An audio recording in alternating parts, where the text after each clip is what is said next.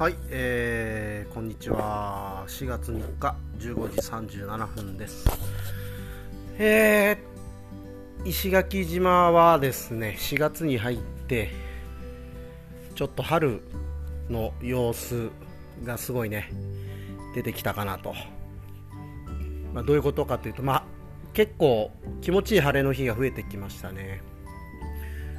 気温はそこまで爆上がりはしてないですけどやっぱ日中日の当たるとこで作業してるとちょっと暑いですね。風はねなんかカラッとしてて涼しいいい風が吹いているんですがまあある意味1年で一番いい時期かなと。いう内地でいう本当ゴールデンウィークぐらいの感覚かなと思うんですがまあ、そんな陽気の中来週いよいよ、あのー、シーサイドミュージックフェスティバルというね、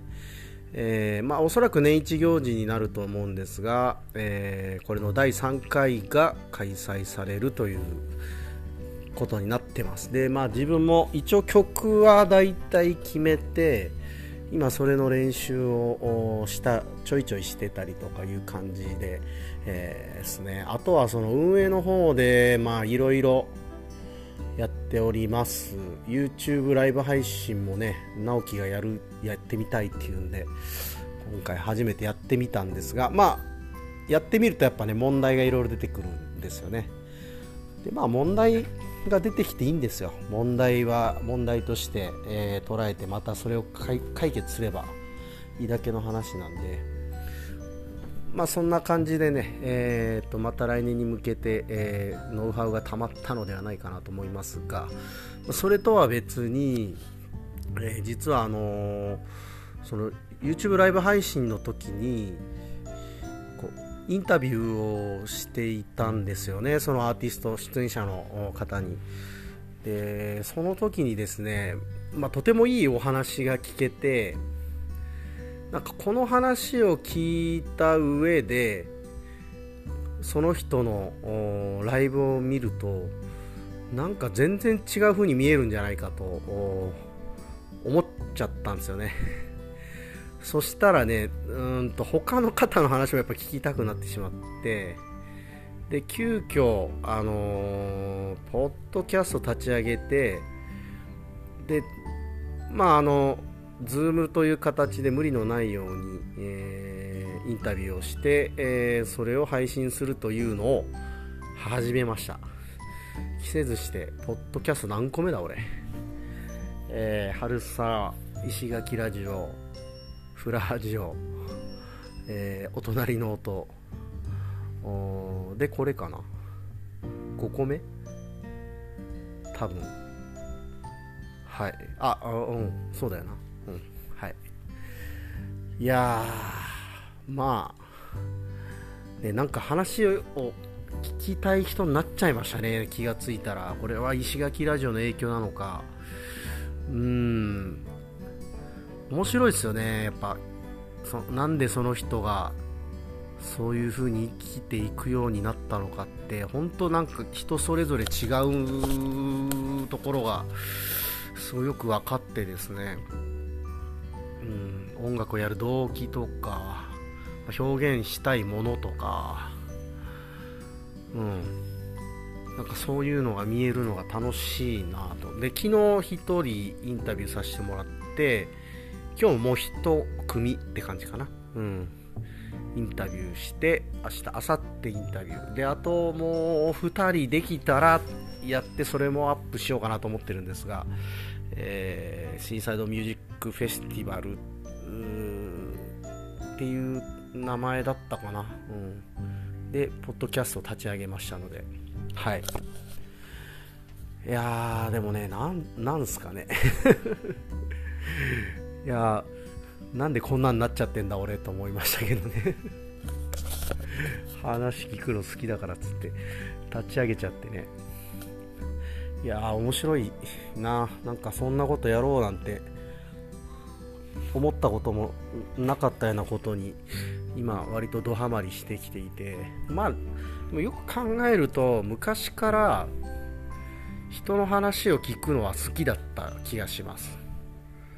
まあ、別にその雑談でですよね。あのなんかその場回すとかそういう感じでは引き出すみたいなことではなくてインタビューみたいなものではなくて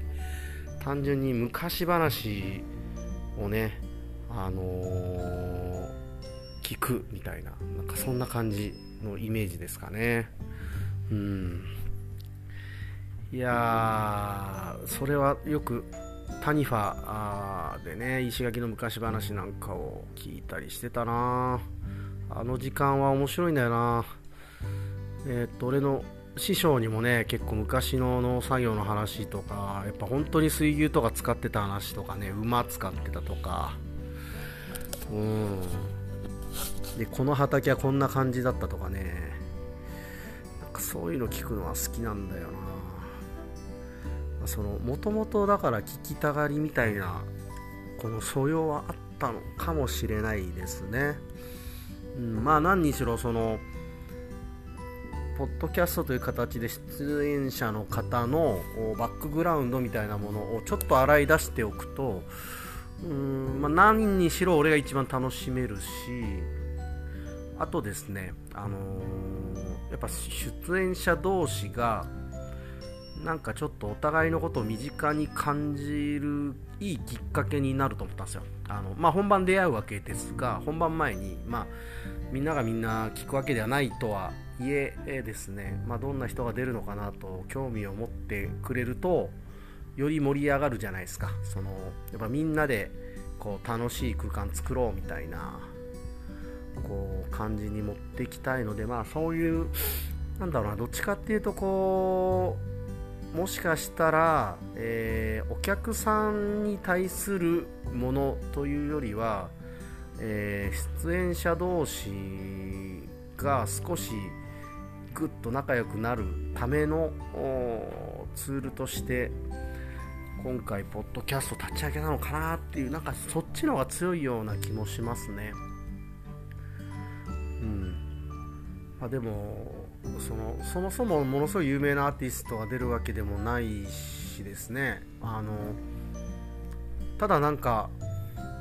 僕漠然と変な自信があってですねもう必ず今回もいいフェスになるだろうなという予感がしてますね、まあ、一つはやっぱりそのカズさんがえー、大阪に行ってしまうので、まあ、こういう運営という形でね携わってもらうのはもう今回は最後になってしまうんですよね。なのでやっぱカズさんの花道みたいなところですごい意味付けしたいなという思いはあるんですよ。いいものにしたい。でやっぱりその改めてラインナップを見返してみても面白いなと思うんですよね。島の人もいたり移住者もいたりなんすかね。うんと東京から関東の方から来てくれる人たちもいたり書家がいたりポエトリーリーディングがいたり、えー、カラーガード部がいたりとねなんかこうなんだろう。まとまってないような感じだけどうんなんかねそれがうまくまとまりそうな予感がしてるんですよね。うん。いやで、えーとまあ、僕らがそのイベンターとかではないので別にこれで何か儲けたいとかそういうことではなくなんかいい場を作りたいぐらいな感じでやってるんでね。うん。なんかその感じも伝われ手作り感というか出てくれる人にそれも伝わるといいなっていう感じですかね。もうほんと手作りなんですよ。いろいろねあのー、面倒なこともたくさんはあるありはするんですが。はい、えー、まあでもあと1週間なのでちょっと天気だな。天気今んとこねなんかね日曜日は大丈夫そうな予報になってますがまあこっちの天気予報は当たらないのでちょっと油断せずにお祈りだけはしておこうかなと 思いますがはい。いやどうなるかな？なんか結構駐車場とかもね問題があったりとかでなんか結構むずいんですがいろいろと。あとはお客さん来るかなとかね。ま、そういうところもありますが、